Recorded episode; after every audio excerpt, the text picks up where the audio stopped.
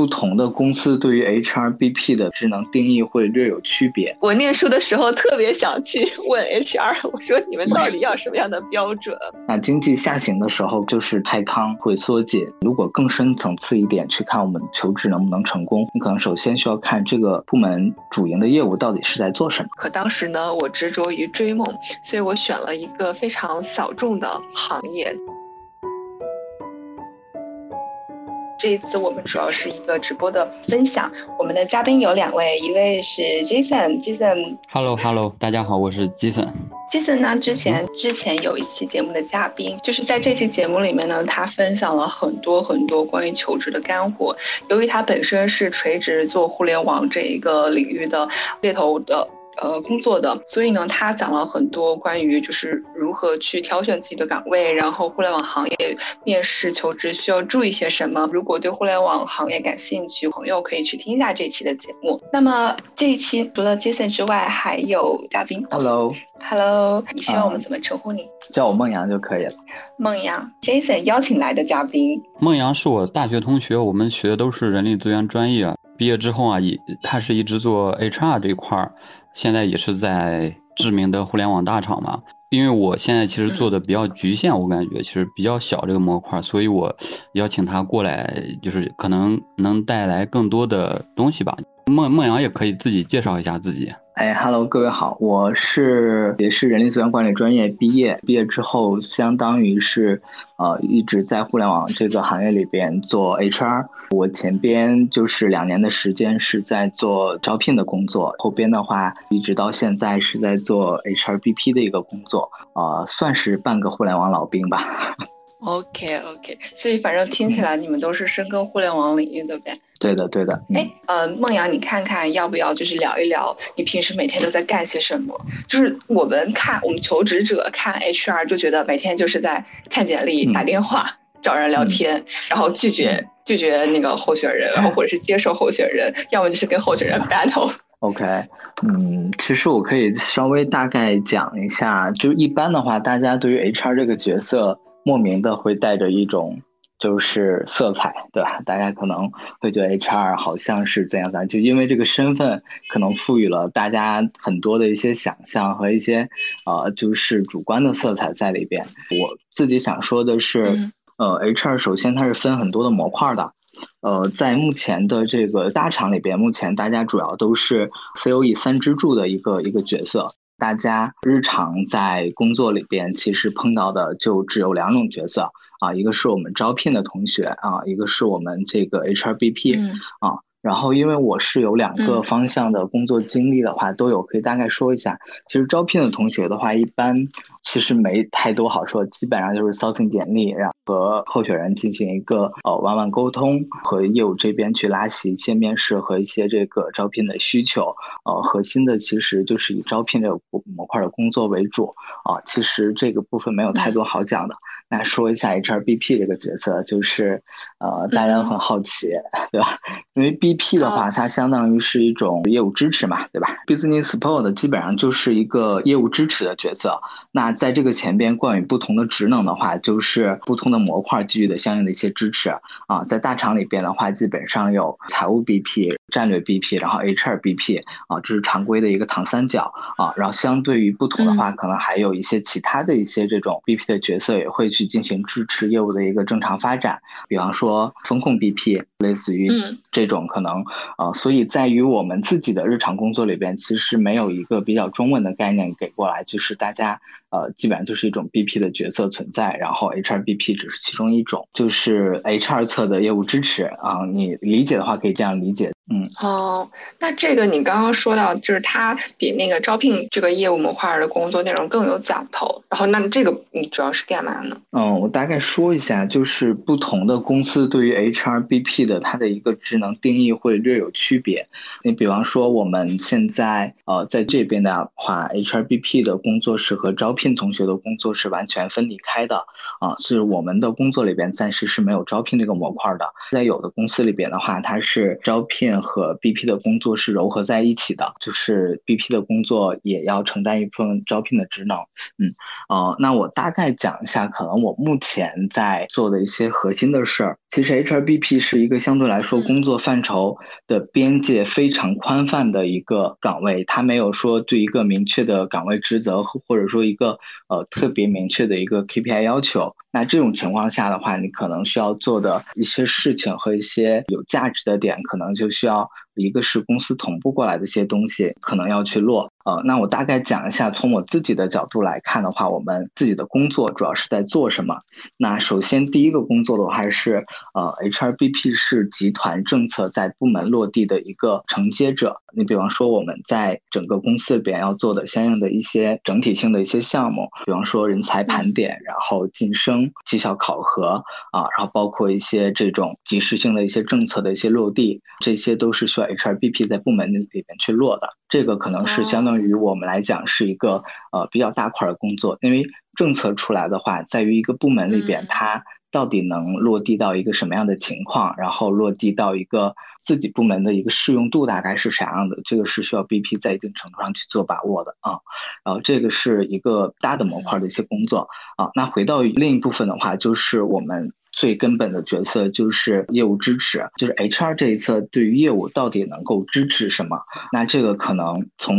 一个逻辑上来讲的话，可能就是从人员的招聘到我们团队的规划，然后到业务的方向，再到我们最后的考核和业业务达成来讲的话，在这些环节里边，HR 都分别需要发挥相应的自己的一个职责和一个职能。然后我们首先的话，需要根据业务的这个规划和团队的一些实际的情况，我们首先我会以大概时间线的一个节点去大概给大家过一下。那在这个过程当中，可能在年初，我们首先需要跟业务团队来盘出我们本年的一个嗨康的一个规划啊，就我们这个部门大概这些就是需要多少人，然后现在有多少人的一个空缺，我们大概这些人我们大概是需要在什么方向上一个确定啊，然后把嗨康的规划，然后整体的预算编制能够立下来之后。呢？啊，然后我们去推动相应的一个招聘啊，然后日常的话，我们需要对团队的实时的一些大家的状态啊，包括一些工作的绩效的一些反馈啊，包括一些正常的一些大家问题的这种兜底，都是需要 HR 去做的啊。对于业务的支持的话，其实粗的上来讲，大概可能我们要支持到从人员 HR 的职能上去做相应的一些支持，但是这个范围的话，可能。呃，展开细的来讲，就会变得非常的呃，非常的散啊。之前就只是感觉可能跟很多人一样，就是招人、面人、拒绝人、battle 人、怼人，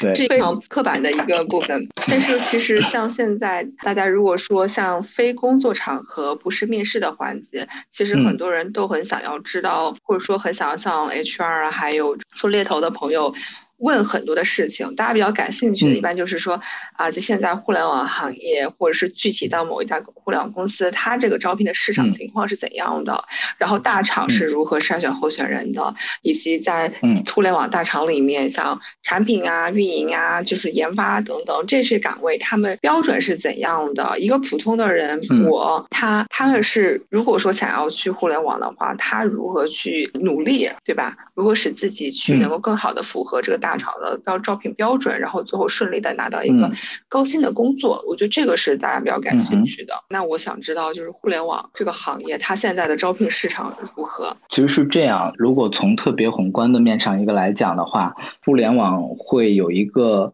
跟实体经济更明显的一个受市场大环境或者受资本相应的一些嗯调整的一些变化的影响，对于招聘的这个影响是非常非常大的。就我在一个 HR 或者说我用我在一个用人的角度上来讲，我们这个。行业首先来讲，首先大家在经济热行的时候，大家呃能够融到很多钱啊，大家到处都在能够去拿到一些融资的情况下，资本是很充裕的。然后我会去，首先我自己的主营业务会大量的展开很多的一些活动，包括一些费用的投入，去做一些这种呃运营相应也好，然后包括我去开展一些新业务也好。这种情况下的话，市场上的招聘的这种环境会相变得相对比较宽松一些，每家基本上都会放出相对比较可观的一些 HiCon 的数量啊，然后用人的一些标准的话，可能更多的是是就是是否符合我目前岗位的一个需求来定。那经济下行的时候，可能就是大家害康会缩紧，然后缩紧完之后呢，大家会提高相应的一些用人的一些标准，包括对于背景啊和一些简历相应的筛选的一些标准都会做一些提高。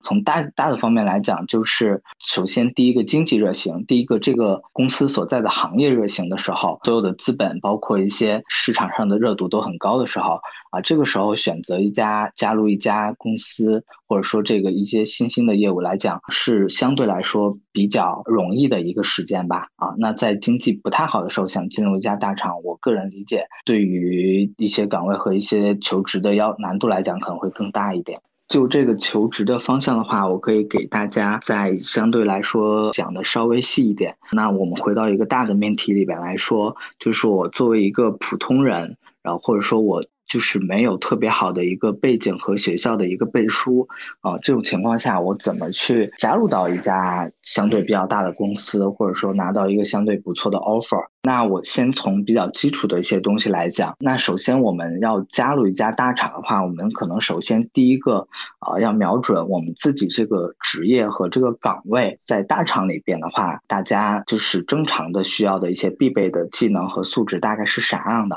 或者说，如果你考虑换岗位方向的话，你可能这些点都需要提前去做一些了解和沟通。这种情况，因为大部分的大厂，大家会对用人有一个比较通用的一些呃能力判定和一些基准要求啊。那这些基准要求是什么？大概可能需要我们这些没有经大厂经历的同学，先把我们这些东西变成自己内化的东西啊，就是基本的一些工具，还有大家沟通的这种逻辑和方式。这个东西可能我们能够有一定了解的情况下，是对我们求职是有很大的帮助的。因为在这个基础之上，我们可以大概的了解到面试官他会看重和考察的点，重点在什么方向啊，也方便我们去做一个面试的一些准备和对自己能力方向的一些培养的这个指引。那要说一下，分别不同岗位下，大家对于这个岗位的能力要求的判定是差异极大的。那我们先说比较正常的这种运营的岗位。那运营的岗位的话，首先大厂和小一点的厂的区别就是核心，你要知道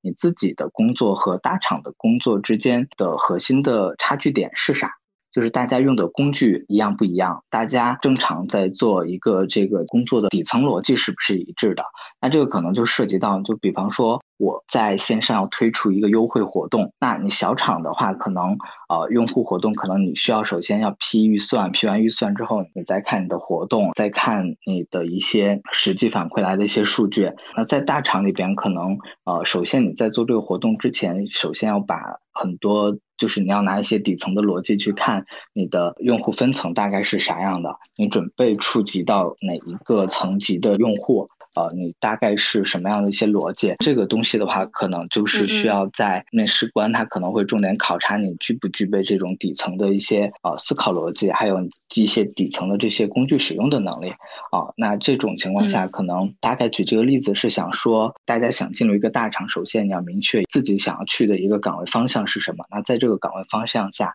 你大概需要具具备一些什么样的基准的一些能力？这些能力的话，可能需要做相应的一些锻炼和学习。啊，这个可能会在你相应求职的时候会有一个比较大的一个加分项啊，这是一个基本的一些点。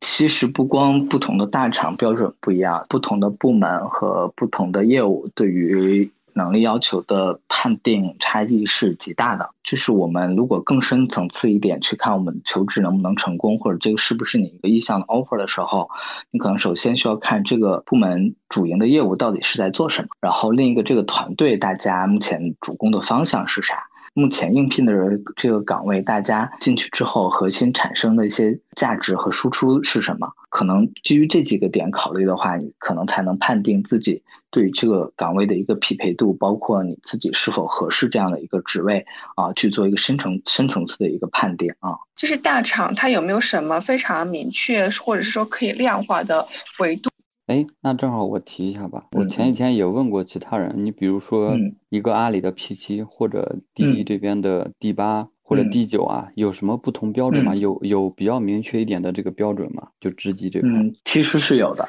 在不同公司里边，对于职级的一个判定的要求，在公司里边拉齐是非常标准的。你比方说一个 P 八大概是什么样的？其实公司内部的同事基本上都是有比较清楚的一个一个能力判定。这个能力判定的话，从我以滴滴为例哈，就是新生大概是核心会看。呃，两个部分的能力，第一个能力的话叫战功，第二个能力的话叫武功。这个战功的话很好理解，就是做了什么样的一些有价值的事情，到底你这一段时间的业务产出到一个什么样的程度，然后做了多少有价值的事情。第二个维度的话叫武功啊，武功这个层面的判定的话，就是大家通常意义上对于不同职级能力判定的一个标准。这个武功的话，其实判定能力来讲，最核心的东西就是你的思考和思维逻辑大概是啥样的啊？因为每一个能够提上来晋升的人，就比方说同一职级啊，你 P 七升 P 八，对吧？就是大家拿上了战功都是可讲的。那我如何去判定这个员工他是否能晋升，或者说他是不是达到下一个职级的一个能力维度呢？这个东西核心要看，最核心的是要看一个东西，就是你对于整个业务的理解程度是什么样的啊？你遇到问题的思考方式大概是什么样的？就是你基于团队管理的这个思考逻辑是啥样的？每个人针对于不同的问题，他会有一套整体的一个判定的一些逻辑和标准啊，就是面对同样的问题，不同职级的人面对的处理方式和解决方式，它就是不一样的。那这种他能够用更深的思考逻辑和更高效的这种解决问题的逻辑来讲的话，我们意味着一般就是会以这种就是程度的判定来判定他是否符合某个职级的这种能力要求和标准。因为你高一个职级的话，就相应的意味着你要承担更重要的角色和任任务，对吧？那同样的话，对于能力的要求就有更高的一个判定标准。那一般的话，如果说作为一个猎头的角色，大概需要一个知道一个 P 八的角色，可能在大家通常的认识认知大概是啥样的啊？如果你没有这个环境，在公司里内部具体看的话，你可以多找一些这种职级的同事多聊一聊，看一下他们整体具备的一些素质，然后还有他们看问题的一些态度和逻辑的标准是啥样的，我觉得应该能有一些收获啊。你们就比如说你们这边这个职级，不同的职级有什么不同的标准？这个你方便讲吗？OK，那我先给大家说一下我们通用的一些能力要求的标准。对于不同职级的人，我们要求是一个不同进阶的一个模式。然后你比方说，我是一个第五的角色，我就是能够完成单一模块的工作任务，能够快速的拿到一些。任务结果，这个可能是就是我们对于一个基础执行者的一个能力的一个要求。一个第六的同学来讲呢，我们可能要求的是一个能力稳定的一个执行者，就是你能够去 over 块单独的业务工作，但是这一块业业务工作的话，你能够稳定的去做一些结果的产出，去简单的能够指导别人。嗯，那对于我们第七的一个能力标准呢，可能就是你是一个相当于可以成为一个单一模块专家的角色，就是作为一个专家的角色去能够拿到更高级的一个结果，一定程度上去能够指导别人，然后能够负责一些小型的项目。那对于这个第八的角色来讲，那可能就是某一方面的一个领域的专家。那对于这个专家来讲的话，可能他需要负责的是，他能够 own 整一个业务板块的一些工作啊，能够带一些这种独立的这种中型项目，可能就是啊类似于这种范围的一个定义。懂了，懂了。那对于一个第九的同学来讲，这就是相对高级的一个角色了。那可能他就是某一个方向的行业专家，能够独立去搭建一些工作的体系在里边，然后能够有独到的这种专业指导和一些团队管理能力。这个一般是大概对于第九的一些角色。对于第十来讲，就是一些行业大佬了吧，可以独立去领一块业务的这种范围吧。它可以就是在行业里边，我们对于这个第十的一个定义的话，一般就是在行业里边有较高的知名度，能够独立的去。另一块业务，然后指挥战役，大概这种角色的定义啊，其实刚才讲下来的话，其实就是一个进阶的一个能力模型。但这样讲起来，其实相对来说有一点点宽泛和不不太好理解。就是真的你在体系里边的时候，你看到每个人的真实样子，就是不同级别的人的能力的感知的时候，就有比较强的这个感知力了。明白，明白。那不同的这个职位工种。会有什么区别吗？比如产品啊、运营啊？嗯，对于不同工种的话，回过来套刚才我讲的那个大的职级体系的理论上来讲的话，就是不同的岗位对于不同职级的能力范定的要求是差异是极大的。你比方说一个做运营的同学，从这个是一个大的岗位方向，然后从事的人也很多。那基于这种情况的话，可能。我们对于职级一定程度上可能会赋予一定的管理要求，对吧？然后可能还有他独立的一些能力要求。以运营举例的话，可能一个第六的同学，他是一个能够做稳定的执行，然后做一些稳定的结果产出。对于一个第七的同学，可能一定程度上就需要他有一定的带组的管理能力，对吧？然后能够指导其他人工作的一个基础的这个要求和能力。因为作为一个管理者的角色，他可能需要背负的是整个团队的一些价值和业绩产出，可能就开始具备一定的管理属性了。包括工作的这些能力的情况下，他有需要具备足够的专业知识，能够去指导别人，对吧？那这个是一个一个程度上的差别。那对于一个第八的同学，可能就是这些要求的能力范围会更高一层次。那对于一个产品的同学可能在一个第七的角色上，他依然不是一个管理者的角色，可能依然是在他的一个专业范畴的能力之外，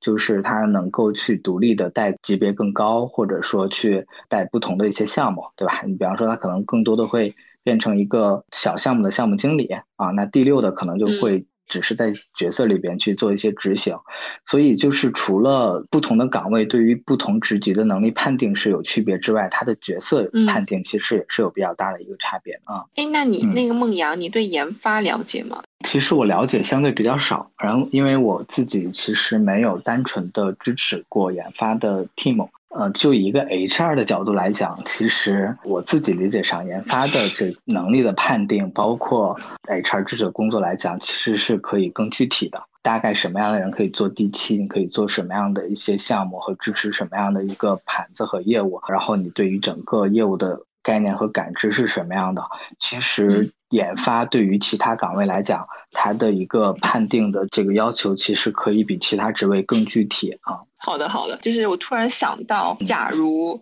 我们想象一下张小龙，他想要跳槽去阿里，那阿里的话，应该是给他什么样的职级，还有什么样的条件呢？是属于哪个工种呢？是这样，就是对于高级别的管理者来讲，其实我说实话，就是。不同的业务条线对他来讲其实没有太高的意义，因为你做到一个总裁或者说做到一个条线的负责人的这种级别之后呢？他需要通用的是他的管理能力和对业务的这种认知的这种深度啊，就是他已经不能用单纯的岗位方向来去判定他的工作范畴了。所以就是你可以看到，在大厂里边的话，有很多不同，比方说业务的老大，有的时候会兼 HR 的老大，对吧？比方说有的时候 HR 老大会兼业务，会兼财务的老大啊，然后财就是研发的老大有可能去独立带一个业务团队啊，这种事情都是很常见的。所以，对于高级别管理者的话，对他核心的这种判定，其实是基于他对业务的一个认知的深度到底在哪，他带着业务未来具体的打法、策略方向是什么，然后他的一个管理能力的这个范畴是什么，这个可能是更多的判定他的一个角色和定位的这个这个判定逻辑，而不是因为他主攻在什么方向啊。哦，所以这个时候，其实所谓专业深耕的这种技能型，它的要求已经不是那么高了，反而是他那种所谓管理啊，或者是这种思考的能力会更重要一些，是对的。其实坦而言之的话，因为他需要背负的是很多人的一个工作，对吧？然后他作为很多人的一些老大，怎么带着这些人去做事情，然后去让业务能够有一个比较好的这个结果产出？其实他更多的做的东西不是说要指导大家怎么工作了，他更多的这种角色的定义是他怎么带着大家能够把这个结果拿到。那这个东西需要需要的手段就是，第一，他的管理能能力的这种能力到一个什么样的层级，然后他能管多少人的一个盘子，然后他对于业务的知识和理解是什么样的，这个可能是更重要的一些点啊。之前有一些听众给我们留言，然后他们有一些问题，我可以想问一下杰森和梦阳，好吗？然后下面的听众朋友如果想问的话，也可以随时举手问，我们会拉你们上麦。好，我先来问第一个问题，就是之前有人给我们留言，他说他是一个九八五的 C 九的化学专业的博士，然后他想问猎头，如果进互联网大厂有什么工作比较合适的？嗯，如果是这种情况，可能首先要判定他有没有工作经验啊。如果他是一个在校生的话，那他可能选择的呃方向和就是这种可能性就会变得非常的多。作为一个应届生来讲，我是学化学的，然后我现在可能想来互联网，这种情况下的话，其实。啊，有很多很多的方向是可供他选择的。就是首先的话，我们可以基本排除研发这个条件，对吧？因为他可能对计算机这个专业的深耕的情况可能不太够。啊，对，那其他的我还可以选什么样的一些职位呢？其实，其实这个时候可能需要首先判定他他自己个人，就首先要看他自己个人他的一个强项的优势在哪。对吧？他可能，比方说，我强项优势是在做实验，然后对于一些这种。枯燥的这种事情，我是能够耐下心来去做的。那这种时候，他可能可考虑的这种方向的话，我个人感觉他可以选，比方说数据分析师、战略方向，对吧？因为我觉得从他的学历和他的一些专业层上来讲的话，其实这两个方向对于他是相对更就是有优势一点啊，不会让他之前的一些学习的底子完全掉。然后我觉得从战略和和商业分析这两个方向的话。啊，他是可以去做一定考虑的。那他这个时候需要做的一些准备是，他可能需要提前去，要么去找一些这种实习的岗位，对，然后去了解一下这些岗位大概需要做什么，然后需要他去学习一下基本的一些能力和素养。这是一个没有工作经验的情况下，我可能会推荐的两个方向。如果说他对这个方向不是非常的 open 的话，我觉得他也可以考虑相应的一些呃运营类类的岗位。其实大厂里边有很多的岗位，所以大家就是不用被专业去限制，说我是学是学什么什么的，在互联网里边可能什么样的工作更适合我。其实就我目前看到的，我身边的同事自己的本职工作和专业相关是非常一致的人是极少的。就大部分人是选择了跟自己非专业相关的一个工作，那就是非专业相关，OK 没有问题。但是可能需要我们第一，你先挖掘自己的优势和强项在哪；第二，你的兴趣点在哪；然后第三，你去了解这个职位大概需要你做什么和你具备什么样的素质和能力，然后我们去往这个方向去努力就好。啊，我觉得互联网还是相较于传统的行业是足够 open 去接纳的。那这个时候，可能对于你自己的成长的一个要求和一个自自驱力的一个要求，是相对来说可能会高更高一点。好呀，另外还有呃网友给我们留言，他叫 CBD Focus，然后他说呃大部分猎头都没有候选人了解行业，那么除了薪资谈判之外，在其他方面能够给到什么切实的建议呢？谢谢。要不我回答一下，其实这个很简单啊，就是是他们是做这个专业，但是肯定行业信息啊、团队的一些内部信息啊，肯定是不如猎头了解多。你比如说同一类的岗位啊，我可能做很多家呀，是吧？你比如说腾讯、阿里、小红书。什么拼多多，嗯，这种我都可以帮他找他合适他的岗位。这个资源可能他没有这么多，那自己投的话，可能通过一些网址啊什么的那些，就是就那些那些挂的岗位不一定是真实存在的，就一直在那挂着，就是这这是一个点吧。另外就是，比如说他要看一个大厂，比如说看一个阿里，就是他好多业务线都有合适他的岗位，那他怎么选的？那如果是我帮忙推进的话，他不同的业务线我可能都比较了解，我我可以给他建议。哪个团队更好，你可以优先看，然后次选哪个是吧？更有针对性的给他推荐。岗位这块的话，就是他们有什么比较看重的点，需要什么，看重什么能力，或者喜欢啥风格，不喜欢啥风格。其实，呃，因为我一直在做嘛，我肯定更了解，我可以给你建议啊。就是面试官比较讨厌的地方，是吧？我让你规避掉这些坑。因为有时候，其实大家也知道啊，不一定是你能力行，你就能面试上。所以猎头这个细节方面是能帮到你很多的。就是面试辅导这块，我一般都会讲的挺详细的，就是能能让他提高这个面试率，这个确实是。是的，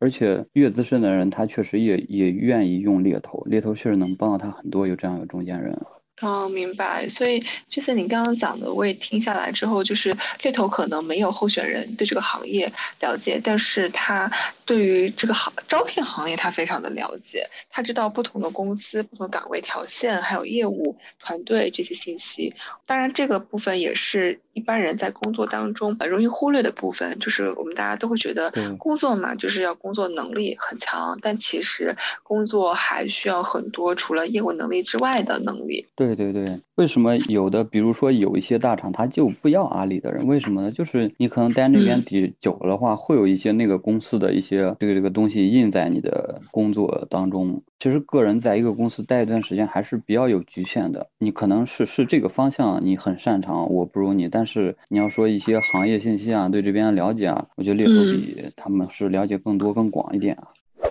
有一位叫康佳 C V V S 的，然后他就想问。他就想问是怎么做猎头的，然后他自己的我不是这个专业的，我做了工程师，但是我很好奇怎么做猎头。他想怎么转猎头吗？这个意思吗？他应该就是一个好奇。其实做猎头门槛没有那么高，就跟招聘一样，你的沟通表达能力比较好，这个有一些耐心能坚持，就是有兴趣的话可以去 面试聊一聊，就当交流一下，其实可以的，门槛没有那么高。我我可以大概说一下，就是猎头大概是怎么工作的哈。Jason 可能自己 天天工作，可能没有太多的这种自我观察，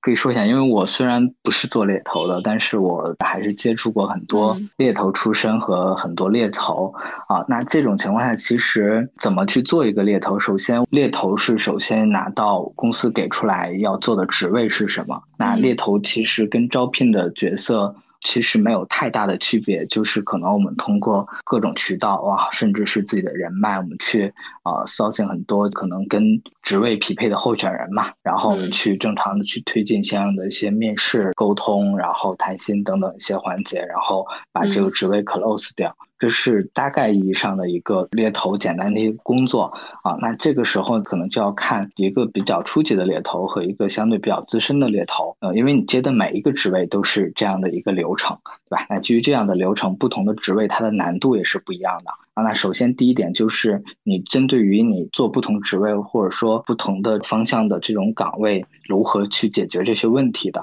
对吧？你可能一个初级猎头和一个资深猎头，他使用的方式和策略是不一样的，因为他可能会规避很多的这种他自己踩过的坑，对吧？他可能会变得更有经验。这个是第一个点。第二个点的话，就是一个是怎么解决问题这种方式不一样，然后另一个东西就是你做这些事情的时候，就比方说在搜进候选人和就是推进面试这两点来讲，更有经验的一个猎头的话，他会。更清楚的判定，就是他 sourcing 的这个候选人是不是跟这个职位匹配，他有他自己相应的一些判断的依据和这种逻辑在里边。那基于这个东西之后呢，他对于相应的后续的呃面试推进的过程当中，他和候选人和呃业务和面试官这边都有相应的一些点去判定吧，就是他可以更高效或者说更有成功率的去把这个事情去做一些相应的一些推荐。其实怎么做猎头，其实就是刚才很简单的整个流程。那一个猎头做的好不好，就是在。这些流程里边，你积累的这些经验和你积累的那些方法和策略，就是是你更有价值的一些点。嗯，好的，好的，谢谢梦阳。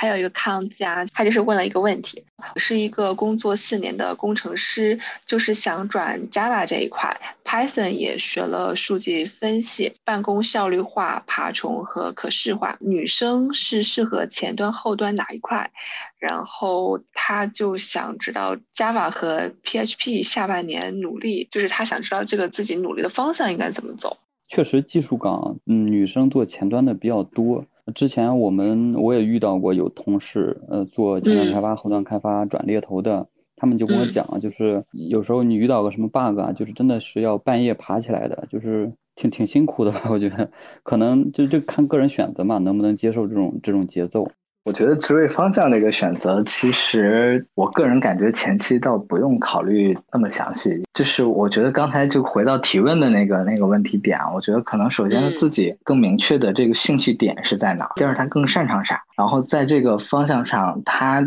对未来长期发展哪一块更有信心？我觉得这个可能就是从自身的角度去真实的去思考一下自己，我觉得可能会对他做这个选择会更有帮助。因为就是我们很多时候做选择很困难，是因为我们考虑了很多很多这样那样的因素。但我觉得有时候你回归到自己本身最强的诉求和自己最擅长的地方，其实这些问题我觉得倒是，呃，或许会有一个更好的答案出来啊。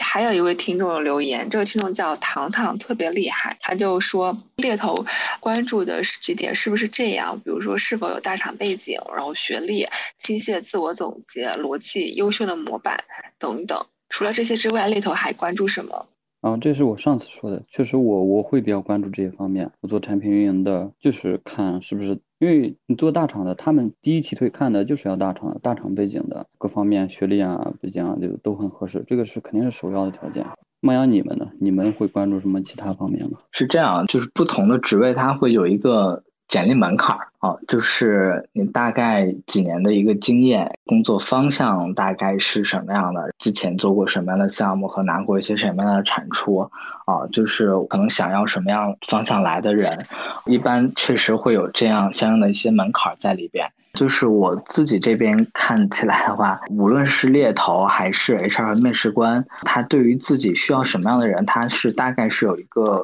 一个画像在里边的。就是这个画像会决定了简历的一个判定和筛选的一些标准。啊，说起来最基本的就是他的背景、工作年限，还有一些学历背景信息等等的，这些可能会成为一个基本的一个判定的一个门槛。那在这个门槛之外呢，就是可能针对于这个职位会。有提项的一些要求啊，比方说它需要大概是什么样方向的，或者说操盘过多大的一个盘子，对吧？比方说我是做活动的，嗯，我做过百万级别的和我做过千万级别的，这个里边的差异肯定是不一样的嘛。那所以判定的门槛一般是有两个，第一个硬性的指标条件，大概背景是这样；第二个点就是一些背景上的核心的简历上体现的一些要素的点啊，就是相对软性一点点，大概是。操过什么样的盘子，做过什么样的事情，这样啊，基本上可能说再具体一点，可能就要看职位了啊。明白明白了。刚刚有一个朋友他私信戳我了，他说他有一个在互联网求职的朋友遇到了就业困难。其实我身边也有很多学弟学妹，他们就互联网求职就总是被拒，总是被拒，但他们也不知道为什么，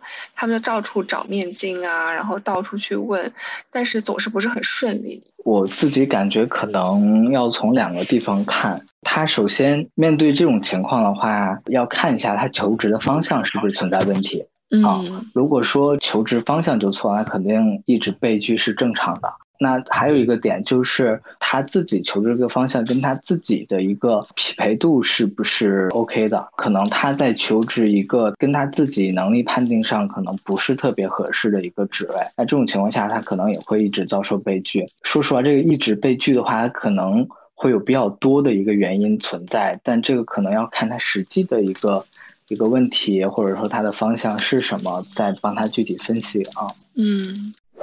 ，Hello，张小池 Prince 是你吗？哦，你你是有什么问题？你现在可以直接聊一聊。哎，好，您好。然后我我现在遇到的问题，就准确说是我朋友遇到的问题是这样的。当时也是一个非常非常就是竞争非常激烈的一个头部的 offer，然后他也有非常丰富的互联网的产品和运营的实习。但是呢，现在这个情况就是他面临被迫解约。呃，但是还保留着就是可以签三方的这种身份，就还没有签合同，没有交社保。但是现在就也面临很多困难吧，呃，很多公司也不给面试机会，有些面试到了最后，人家告诉你没有没有办法走校招流程，就也浪费了很多时间。所以想请问一下，就是对这种情况有没有什么建议，或者说有了解到比较好的机会吗？嗯，首先就我自己的工作的判定上来讲，首先第一，他目前肯定是没办法走一个校招 offer 入职的一个情况了。基本上各家公司的校招已经结束，进入相应的一个尾声了。那这种情况下，他可能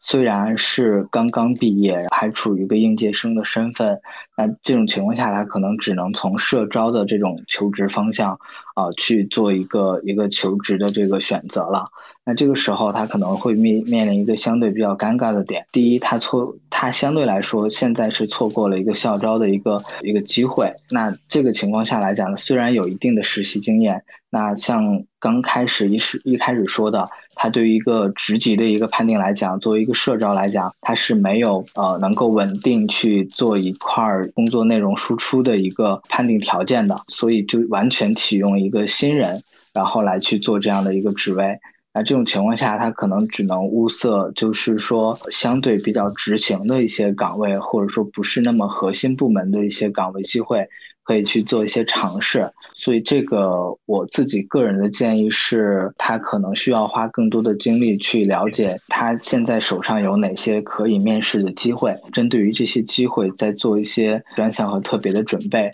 这种情况下，可能求职会会更好一点。好的，就我呃，因为这个同学也是复旦毕业的嘛，硕士，嗯，背景条件其实是很好的，之前实习也是字节啊这种。现在我们的就是思路吧，就是说，就是目前的情况吧，就是说，可能面一些非纯互联网的行业的这样的偏互联网的岗位，或者说就是也尝试了一些社招，但其实虽然说他的经验比较丰富，呃，业务一般比较满意，但是的确是一个硬条件在这里。我想问一下，就是现在手上是能够拿到一些面试机会的，对吗？呃，只能拿到一些可能相对小厂一些的。准确说，都是互联网外的一些行业，比如说可能一些嗯保险啊这种类似于机会。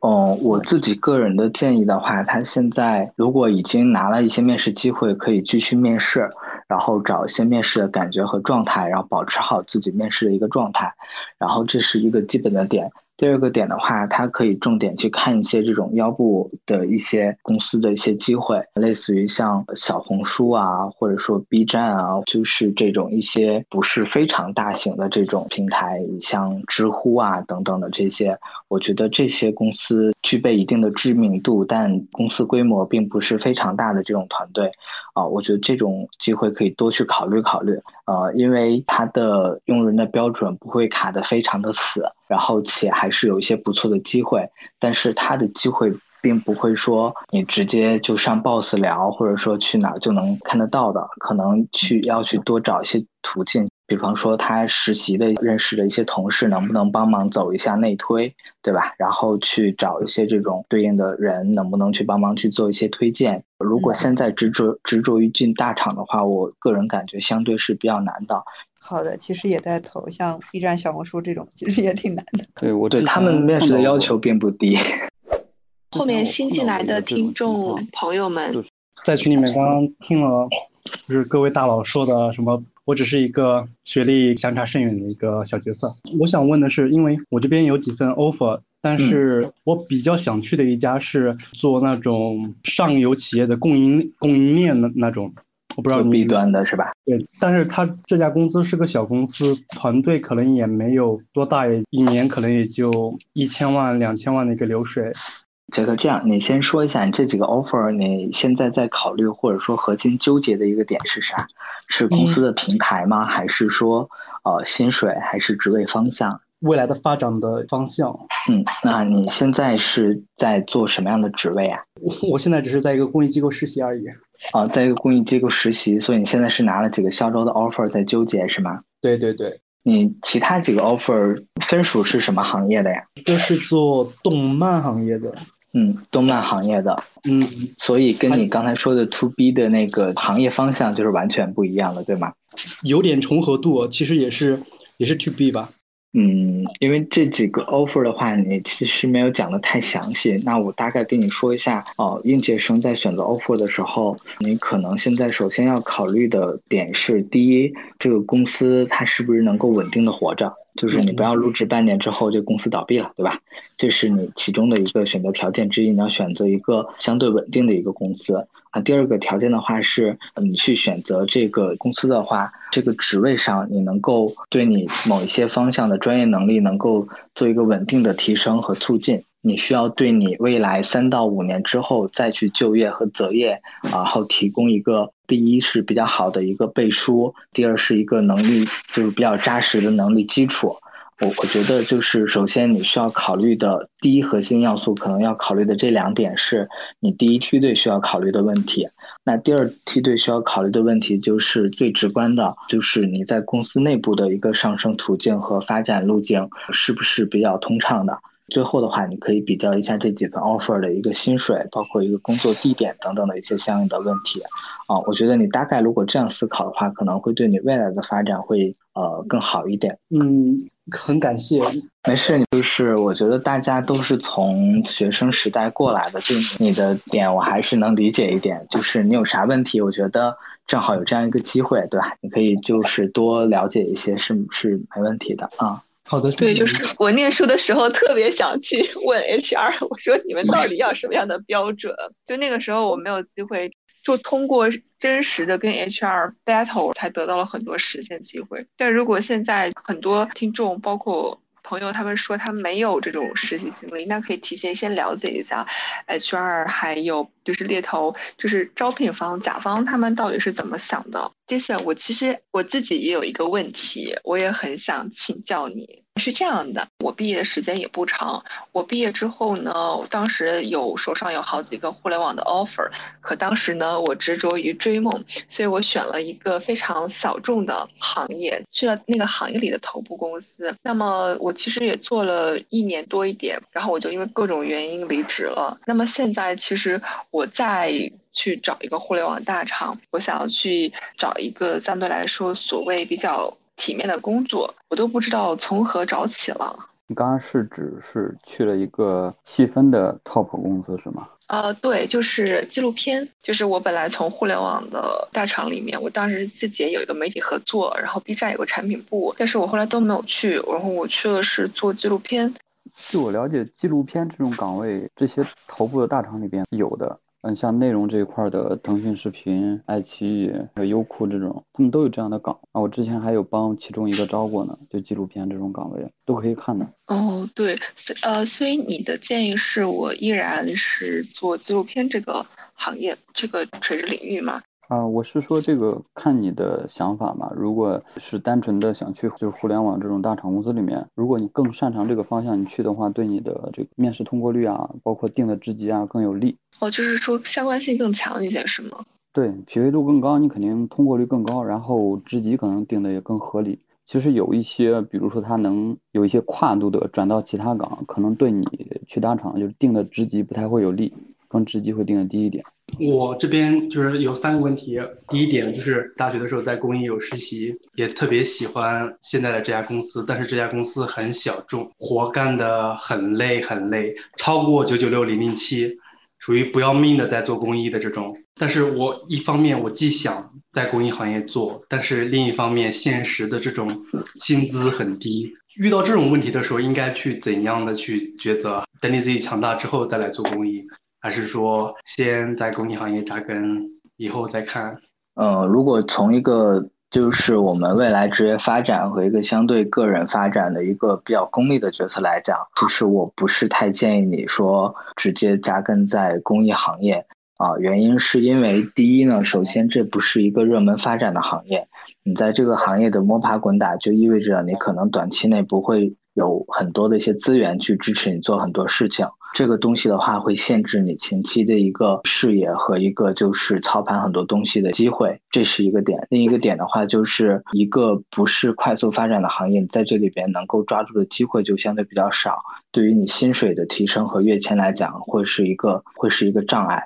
如果你长期扎根在这个岗位，可能你需要面临好的东西是：第一，你可能短期内不会有比较大的一个职位和薪水的一个。跃迁，第二的话就是你可能要长期面临一个比较高强度的工作任务，呃，如果说目前建议的话，我从这种比较功利的角度上来讲，可能不太会建议你选择。从事这样的一个岗位和方向吧。嗯，好的。很多人问，也回答过我很多职业发展应该怎么规划。就是您刚像我这个阶段的时候是怎么做职业发展规划的呢？就是怎么朝着一个岗位、一个职位等级去学，还是怎么怎么样？我大概理解。我觉得做岗位职业发展规划是你必须要做一个比较粗的这个岗位的一个规划。就是你首先需要想的一个点是。这个行业是不是你准备在这个行业长期发展？这个行业有没有足够大的一个带宽和池子，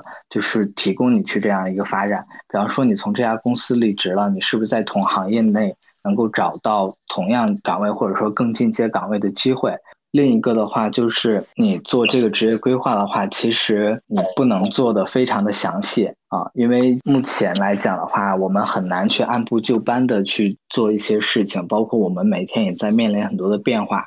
啊，就我自己个人来讲的话，其实我是。就是第一，我本身是做 HR 这个，我就是学 HR 这个专业的，就是说我要在这个岗位方向上去做一个相对比较长期的发展。那我刚入行的时候，我是一直在做招聘。那我在想，我就说，哎，我什么时候能够做到一个能够带人，对吧？或者说做到一个什么专家，或者说什么经理的一个角色啊？这个可能是我刚开始的时候一个一个小小的目标也好，还是一个梦想也好，可能是这样规划的。但是，就是实际来讲的话，你在工作里边，你很难说一直朝着这个方向去做，因为你需要面临很多工作的一些变化。那我其实做到点是，第一就是我在这个行业和这个方向上在长期的去深耕。那在打持打实基础的同时呢，我可能也会面临很多机会的一些选择。对吧？无论是内部的机会还是外部的机会，你在面临很多机会的时候，你可能适当的抓住一个还不错的机会，去进行下一个阶段的发展。啊，我觉得就是你可能要存着这样的心思去做一个方向的职业规划。那你在每个阶段里边，你需要做的是把自己的基础能力打得足够扎实，在你面临机会的时候，你有足够的能力和条件去选择。啊我觉得这样其实就 OK 了，因为你前期人在做职业规划的时候，一般人都做不到。我未来几年要做成什么样子，或者在什么公司里边，这个是有点难的。嗯，我我觉得你现在最主要考虑的一个求职的方向和点，就是第一呢，你要考虑未来这个机会，你在在这里工作三年之后，能不能通过这份工作能够有一个更好的发展。这个我觉得可能要比你其他的条件的优先级要更高哦，因为你要考虑的不单单是这目前的一份工作选择嘛，因为你第一份工作大概率就决定了未来可能会在哪个方向去深耕嘛，所以这个点可能是你需要考虑的一些点。其他的我觉得你可以先放一放，然后再综合看啊。OK，感谢杰克丹尼的提问，还有感谢莫阳的回答。啊，Hello，Hello，Hello，康佳就是我刚才念提问的里面的其中一位，他就是问那个，我是一个工作四年的工程师，就是想转 Java 这一块的。当事人，我我先介绍一下我自己吧。呃，我是在医院，就是大概是干了四年的一个就工程师，类似于比如说维护一些系统后台啊，或者是修一些比如说基础设备的一些东西。但是我觉得说还是想去学更多的东西吧。就平时自己也会看一些产品啊，或者是一些书这样的，然后来提升一下自己。也也也比较喜欢就平时做做网页呀，然后剪剪视频，然后各种。呃，运维搞一搞这样，其实我自己还是比较想继续往工程师这一块的，但是我不太清楚的适合方向有哪一些，怎么去找它，就是怎么去往那个方向去走。我听下来的话，你可能更多的目前的工作，包括看一些东西，可能更多的是在前端开发的一些一些工作模块上，其实后端你现在涉及到的比较少，是吗？对，涉及的比较少。嗯，所以你是想往开发这个方向走吗？还是说？就是类似于前端啊，或者说产品运营啊，或者说一些这种售前项目经理啊等等的一些这种方向，你也会考虑吗？其实，其实我最近在看一些什么用户体验、产品运营这样的书吧，然后我觉得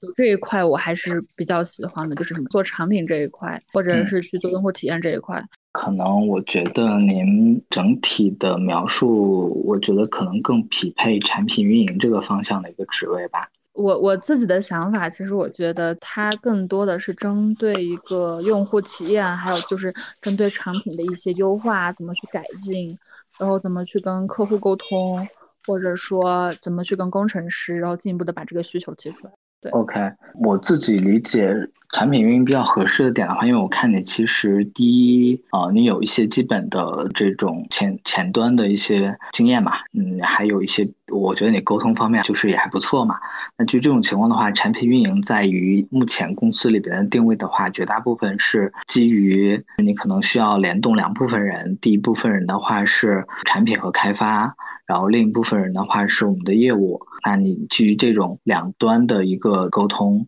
然后去对我们整个的就是系统和业务逻辑去做相应的一些调整和优化，包括去设立一些新的流程和 SOP 等等的一些工作啊，我觉得你基于这个方向的话，就是它可能更偏重于体验和流程优化相关的这个模块可能会相对多一点。就你刚才的描述来讲，我觉得可能匹配度会更高。一些吧，嗯嗯，好的，理解了。嗯，对，你可以关注一下这个方向的岗位，而且就这个岗位的这个，其实它的一个硬性要求的条件，并不会单纯像单纯的这个产品岗那么高，因为我不太清楚您的学历哈，就是就您目前来。看的这个工作的单位来讲，我觉得，呃，这个方向可以考虑，就匹配度可以，而且求职的成功率应该也还 OK，啊，所以您可以多关注一下市面上这些方向的求职信息啊。嗯，好的。我觉得佳佳刚刚的提问还是蛮有代表性的，因为佳佳现自在做工程师，但是如果继续考虑技术方向，其实可以考虑企业大互联网比较匹配的互联网大厂的比较匹配的方向，比如说无论是阿里也好，还是腾讯也好，其实都在医疗健康这个方面，它是有有相应的业务的。再比如说，其实刚刚凉凉就无论你是做纪录片，还是做医疗系统，还是做酒店业务，它都能在大厂里找到。相应的就是匹配度比较高的业务方向，比如说纪录片的内容运营，一个是制片的方向，比如说优酷下面它肯定有一些制作的工作室，然后再比如说可以去看版权方向，这些都是如果想深耕这个行业，其实都可以去考虑和匹配，就是匹配度会比较高，然后面试的话可能成功率也更高的一个方向。大黄，其实你也你也改行去做猎头吧，你也改行。我有一个问题，其实是想问一下，就是我们的 HR 朋友多多少少接触过挺多大厂小厂的 HR，有一个观察是我发现 HR 都非常非常的能说会道，就是观察人的能力和沟通能力都非常的强。而且沟通的时候，就是技巧性也往往都非常的强。这些都是你们会去特意的做一些专业性的训练呢，还是并没有为此做专业性训练？但是时间久了，你们就会自然而然的变成这样呢？实际上，这个是一个岗位的能力要求，因为你在做这样一个 HR 一个角色来讲，你就必须意味着可能比较几个点。第一个点，你要有大量的一个面试。对吧？你在面试当中的这个环节是需要有很多的一些沟通和一些技巧的一个输出的，啊，然后另一个点的话，就是作为 HR BP 的一个角色，你需要跟呃业务的管理者需要有大量和高频的沟通，对吧？那在这个时候，就是可能会涉及到呃，确实会涉及到相应的一些博弈，对吧？你怎么说服这个管理者，我们去怎样怎样，对吧？然后我们怎么样去把这些事情拉齐和和一致？然后，那另一点的话，就是你可能我们在部门里边去做一些工作的时候，那会受到很多员工的质疑，就是 why 我为什么要这样？我凭什么这样？可能我们如何去很清楚的把这个 why 怎么告诉大家，其实是需要一定的沟通的能力和技巧在里边吧。我觉得，首先，我觉得能做一事儿就是大家基本的这个沟通的能力和素质，首先都不会差。那在于这种大量的一些机会和练习之下，包括。一些要求之下，因为这个能力弱了，可能很多工作你做的就不太好啊。基于这种情况下，可能自然而然的，就是慢慢的这些能力都会有一定的提升吧。嗯，明白了。也就是说，作为 HR 来说，你们在进入这个岗位，或者说你们再去招聘新的 HR 进来这个岗位的时候，你们首要考察的或者首要具备的能力就是沟通能力。嗯，我个人感觉这个都说不上考察的能力，就是 这个是必备素质。如果这个能力不 不具备的话，就意味着你的工作没有比较良好，就没有一个比较良好的沟通环境去进行，这个会对工作产生极大的阻力。这个可以理解为硬性条件，其实没有说可考察的点。其次才会判定到你的能力上怎么样，对吧？你你大概做过什么样的事儿，能解决什么样的问题？之前的业绩咋样？我觉得这可能才能聊到这些东西，就是这个可能是是一个必备的硬性条件吧。了解，那你有什么可以分享的，就是练习说话之道的技巧吗？我个人感觉，我说一下我自己啊，其实本身我不是一个呃天生沟通能力就很强的人，我也不是特别能特别高频跟其他人一直讲话，然后一直输出的这种。对，但是我可能是之前呃上课老师叫我起来回答问题，我可能都会很紧张那种同学。那这种情况的话，可能我自己感觉需要你，如果说要锻炼你的沟通能力。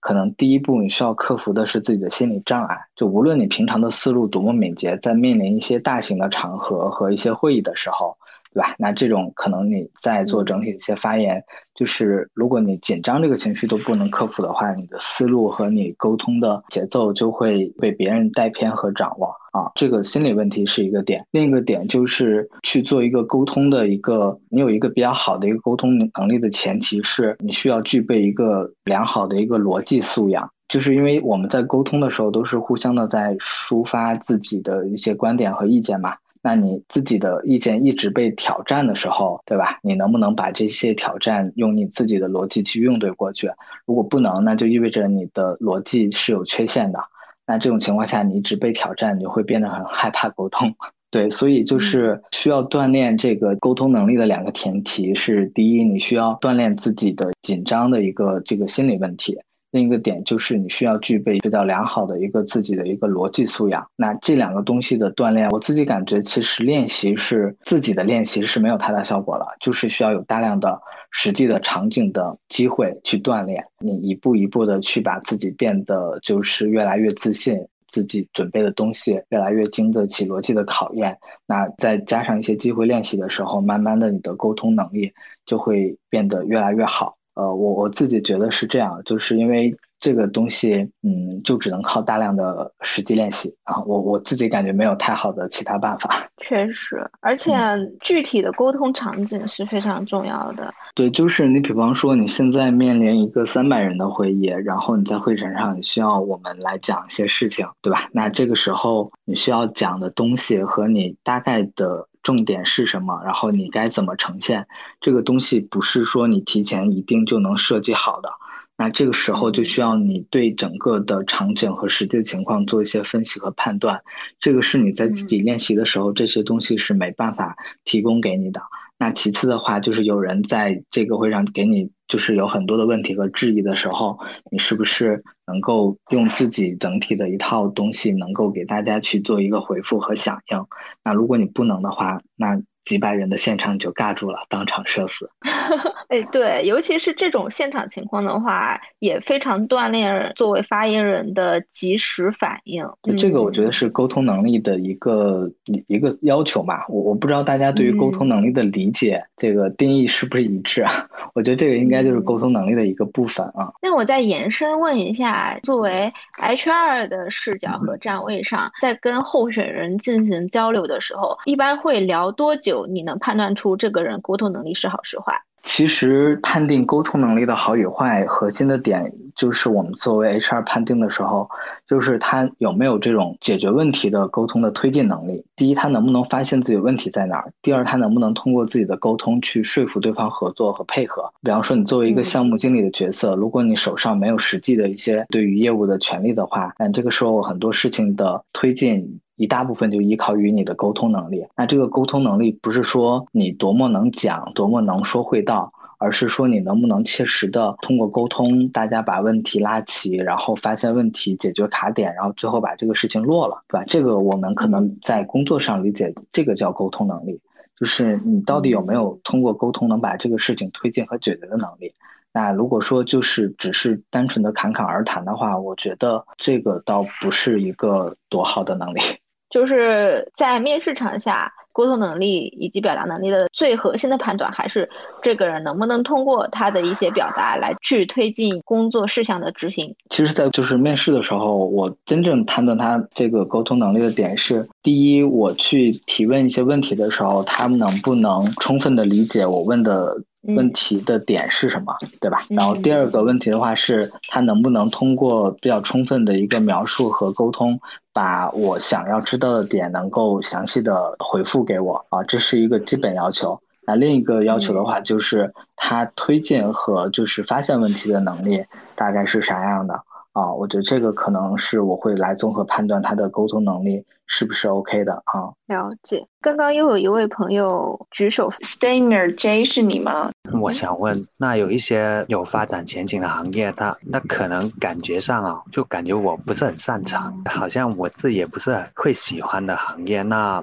那我应该怎么选择呢？是这样，你判定的这个行业是一个发展有前景的行业。但是每个行业里边，它都会有很多不同的职位。你可能除了行业的考虑之外，你可能要考虑你自己适合的职位啊和有发展前景的岗位方向啊是什么样的。那你这个时候你再做去做一个相应的一个判断。除此之外的话，可能你有的时候呃需要为了你的工作和你的职业发展去做一些妥协，对吧？你可能。感觉我好像不是非常适合沟通，但你现在目前的工作岗位就必须要求你适合沟通，对吧？大家都要为了生活，对吧？都要吃饭，所以就是既然做了这个工作，你可能就得就没办法，可能就得妥协相应的一些东西，这个是没办法的。那这个时候你去选择的时候，你只能尽量的。从行业和岗位的方向去评估自己适应的方向是啥，然后能够妥协和放下的东西是什么。对，所以这个时候你很难说你选一个这个岗位跟你自己匹配度就非常高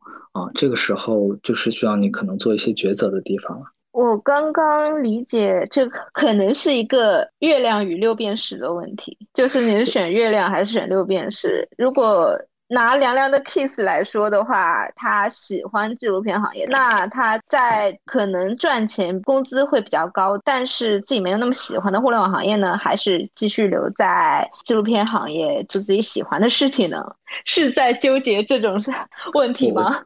我有，就是我想在公益行业干，但是呢，由于由于工资工资方面真的是太少了，就是之前的工作状态是这样的，早上大概七点钟左右起来。晚上屁股碰到床大概是十二点钟左右，这种工作强度，然后工资特别低，也就是个吃饭的钱，就是三千到五千的样子，一个就是真的是在拿命做公益。整个我们整个机构就是很做，就是很实务，但是我也很喜欢，但是工资太低了。你一个你觉得是非常有意义的事情，然后你觉得它很有价值、很美好，或者是说它很能够帮助别的人，但是它对于自己而言，它没有办法去维持你一个非常体面，更别说良好的生活了。那这个时候其实会非常非常的挣扎。我其实我想我做公益行业，OK，我只要吃就是吃饱饭，相对而言能住的住得起，就是一个温饱线。往稍微往上那么一丢丢的就可以了，但是做不到。确实是对很现实的一个问题。其实是这样，就是你很多时候你的工作变成职业的时候，你就没有办法说你对这个事情是不是适应或者怎样。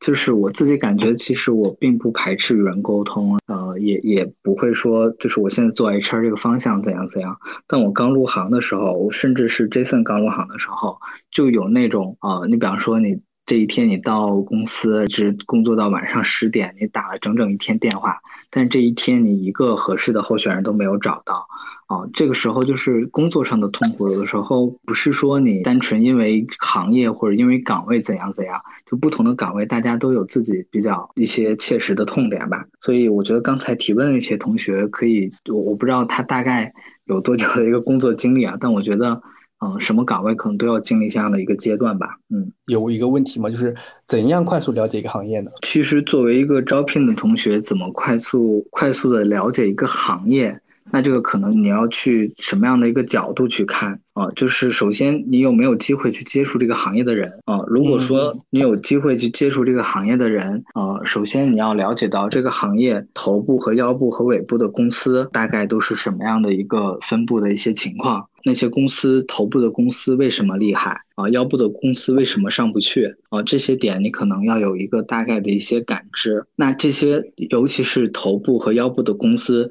一定程度上就代表了这个行业就是它的一些特点。你初步了解完这些公司和行业之后，大概要去了解他们这个行业的。他们每个团队都在做业务，那这些业务的基本逻辑是啥样的？哦，那你了解完这个之后，你可能就对这些人他大概在做什么就有一个感知。那什么样的人是好的人，什么样的人是不好的人，你这样就有一个大概的判断啊。所以这个可能是我们会从招聘的一个一个角度粗略去了解一个行业的时候，大概会看的几个点吧。刚刚说的可能更偏向招聘的视角。我们作为一个呃应聘者的角色的话，我可能呃希望进入到一个新的行业去工作。那在这样的情况下，我希望能尽快的了解这个行业的知识。我觉得最容易获取的几个信息啊，第一是相关行业的研报，现在有非常多集成了各个咨询公司这些或者是投资公司，他们会做很多研报出来，它会集成非常多的这样的信息和内容，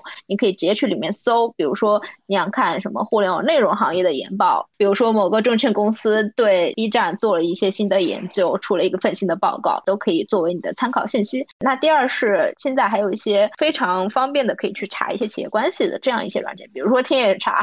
你就去查一下这这家公司它背后的投资关系什么样的。那这家公司它背后是不是有一些大的资本？是不是有一些就是互联网其他互联网大厂的入股这样的投资关系？就是通过这个关系，你也能够判断一下这个公司能活多久。他投资到第几轮了？再其次呢，有非常多的自媒体也好，或者是传统媒体也好，做垂直领域和垂直行业的媒体，就比如说做互联网行业垂直报道的媒体，比如说什么三六氪啊、虎嗅啊，或者是晚点这些垂直的媒体，你就可以去 follow 一下，关注一下，看看他们的就是历史文章、最新的报道，那你就可以去检索看看晚点或者三六氪它历史上对于这家公司的报道有哪些，这家公司出了什么大事件，然后这家。公司最近有没有什么新业务，你就可以综合来进行自己的判断了。当然，最方便的还是你有认识这个行业的朋友，认识这个行业的人，来跟他们进行直接的对话。对，这是我的一些 经验吧。那如果没有什么问题的话，我们就不拉新的听众上麦了，因为我们现在也已经。进行了两个小时了，今天也非常感谢 Jason 和晋网看两位小伙伴真诚的分享。他的分享我觉得是充满真诚和干货的，很实用。今天听的听众，我我觉得如果你是学生或者是刚毕业，是真的有赚到。对，我是觉得真的是可以说是毫无保留的 回答了我们的每一个问题，真的，大家可以不吝啬自己手中的小鲜花，给他们送一点小鲜花和赞。我刚又看到有个小朋友给他送了花，可以送鲜花对吧？那我对对对，嗨梦阳，你你能看到自己收到了多少花吗？看到了，看到，感谢感谢各位。其实说到另一点，就是大家确实在求职还有生活当中会遇到很多的困难，然后不解的事情，要清晰的把自己的问题说出来，然后勇敢的去提问、去表达。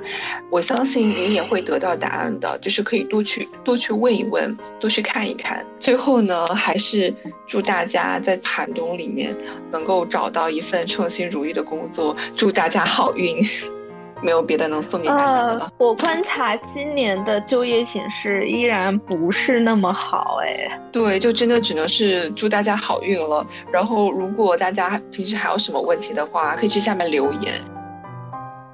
感谢收听本次小酒馆的播客，评论或者转发分享都是对我们的鼓励。你也可以在爱发电平台为我们发电，请主播和嘉宾们喝杯咖啡，支持我们的播客创作。如果想联系我们，可以关注宇宙尽头小酒馆同名微博、公众号、小红书。当然了，你也可以给我们发邮件，邮件地址是小酒馆全拼四二 at foxmail 点 com。你可以在任何地方和我们交流你的听后感。我们下期再见，下期再见。